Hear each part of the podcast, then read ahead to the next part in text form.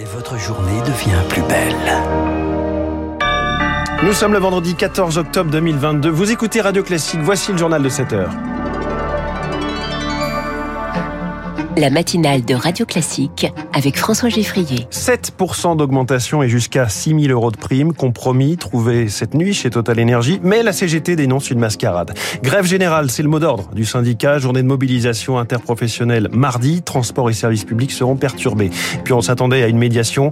C'est une provocation. Vladimir Poutine propose de nouvelles infrastructures pour livrer du gaz à l'Europe après une rencontre avec son homologue turc Erdogan. Après ce journal, 7h10, pourquoi la stratégie de la tension signé CGT, est irresponsable. Ce sera l'édito de François Vidal. 7h15, la star de l'écho, c'est une vieille dame de 185 ans qui n'a pas dit son dernier mot. Elle a même retrouvé la fougue conquérante du Nouvelle Jeunesse. La Redoute, commerçant français iconique, dont je reçois le nouveau patron Philippe Berland. 7h25, la marche contre la vie chère de ce dimanche est une marche anti-Macron. Ce sera l'info politique de David Doucan.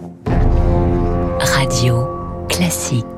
À la une, à 7h sur Radio Classique, Augustin Lefebvre, un accord trouvé sur les salaires tôt ce matin chez Total Energy. Les négociations avaient repris à 20h hier. Elles ont duré une partie de la nuit. Après deux semaines et demie de blocage, les syndicats majoritaires ont finalement accepté la proposition de la direction. Mais, Chloé Juel, et c'est un gros mais, la CGT a claqué la porte. Elle a claqué la porte vers 2 heures. Le syndicat a tenu 6 heures au total avant de dénoncer une mascarade et de quitter donc les discussions. La CFDT et la CFE CGT, CGC pardon, sont-elles restées jusqu'au bout, jusqu'à 3h30 cette nuit. un compromis a été trouvé, une augmentation de salaire de 7%, une prime allant de 3 000 à 6 000 euros. Compromis trouvé, mais pas encore signé. Chaque syndicat doit le soumettre à ses adhérents avant midi, sinon l'offre ne tiendra plus. Ce sont les premières négociations au sein du groupe Total Énergie depuis 18 jours, début de la grève. Pour la direction, c'est un scénario à la Exxon, l'autre groupe pétrolier concerné par la grève. La CFDT et la CFE-CGC ont aussi signé un accord sans la CGT. La CGT, elle, n'en démord pas. Elle veut une hausse de salaire de 10%. Alors il est probable que rien ne bouge d'ici mardi, le 18 octobre, grande journée de grève nationale qui va s'étendre des transports aux fonctionnaires. Chloé Joël, effectivement, la CGT et plusieurs autres organisations ont décidé hier de se mobiliser mardi prochain. Mot d'ordre, augmentation des salaires et défense du droit de grève qu'elles estiment attaqué par les réquisitions du gouvernement. Pour les automobilistes, c'est toujours aussi compliqué de trouver du carburant. Malgré ces réquisitions, malgré la levée du mouvement à la raffinerie de Fos-sur-Mer hier et les importations de l'étranger, environ un tiers des stations françaises manquent d'un carburant ou plus, avec des disparités selon les régions. En Loire-Atlantique, la raffinerie de Donge a rejoint le mouvement après les autres et donc les pénuries arrivent en décalé. Reportage sur place d'Azaïs Perronin. Sur sa route, Caroline est passée devant plusieurs stations-service fermées.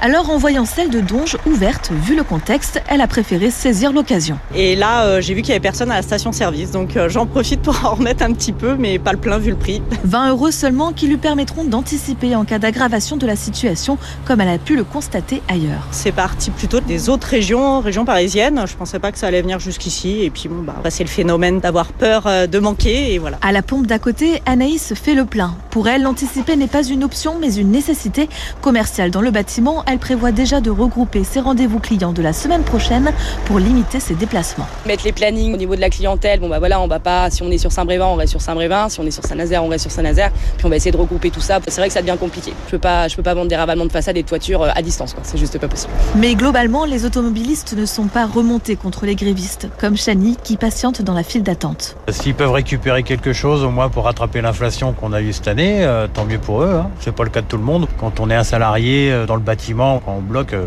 on change rien de la vie de, des gens de tous les jours. Hein. Pour le moment, le mouvement est reconduit jusqu'à ce midi, en attendant le prochain vote des salariés de l'usine. Un reportage à Donge d'Azaïs Perronin que nous retrouverons devant la raffinerie Total dans le journal de 7h30. Total Énergie qui est visée par une plainte de deux ONG révélée ce matin par le journal Le Monde.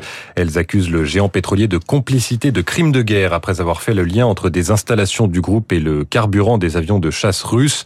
Total Energy réfute des allégations outrancières et diffamatoires. On s'attendait à une proposition de médiation. Vladimir Poutine et Recep Tayyip Erdogan ont préféré parler affaires hier au Kazakhstan. Rencontre entre les présidents russes et turcs. Le Kremlin avait officiellement dit s'attendre à une offre de médiation turque dans le conflit ukrainien avec des discussions intéressantes et utiles.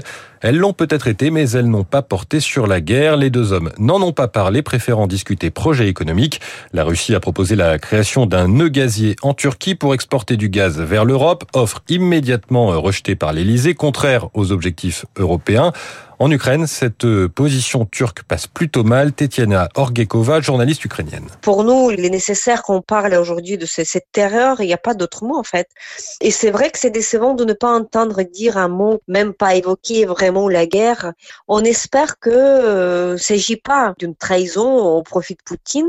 Je pense que Turquie et Erdogan cherchent aussi à profiter de la faiblesse de M. Poutine. Ce qui l'intéresse aussi, c'est de soutenir l'économie russe. Il y a pas mal de dossiers qui sont dans l'intérêt de la Turquie. Donc euh, oui, c'est décevant, mais à la fois, on pense pas que Erdogan laisse complètement l'Ukraine et qu'il se mette de côté de Poutine. Un propos recueilli par Rémi Vallès. En Italie, les débuts sont difficiles pour la coalition d'extrême droite qui a remporté les élections fin septembre. Sa meneuse, Giorgia Meloni, n'a pas encore été nommée présidente du Conseil et déjà son alliance se fissure. Hier, elle a eu besoin des voix de l'opposition pour faire élire son candidat à la présidence du Sénat. De nombreux sénateurs de Forza Son allié, avaient fait défection. Il faut maintenant se répartir les postes ministériels avec le parti de Silvio Berlusconi et de la Ligue anti-migrants de Matteo Salvini. Euh, celui de l'économie est particulièrement attendu par les instances européennes. L'Europe et la guerre en Ukraine, deux défis à relever pour le nouveau pouvoir italien, estime le politologue Giuseppe Bettoni à Bruxelles. Giorgia Meloni, on ne la connaît pas, on n'a pas totalement confiance, on doit encore la voir. Donc, euh, pour euh, s'octroyer les fonds européens, auquel elle souhaite mettre la main et il faudra être plus précis et plus attentif dans tous les projets et les propositions qu'on fera. Sinon, ça va devenir de la dette publique et l'Italie ne peut pas se permettre une augmentation ultérieure de la dette publique.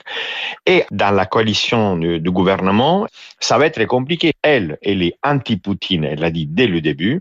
Salvini et Berlusconi portent quand même Poutine dans leur cœur. Donc même à niveau de politique étrangère, il faudra quand même faire euh, l'équilibre entre ces deux positions. Le politologue Giuseppe Bettoni répondait à Marc Tédé. Enfin, aux États-Unis, l'ancien président Donald Trump va être cité à comparaître devant la commission parlementaire qui enquête sur la tentative de coup d'État du 6 janvier 2021.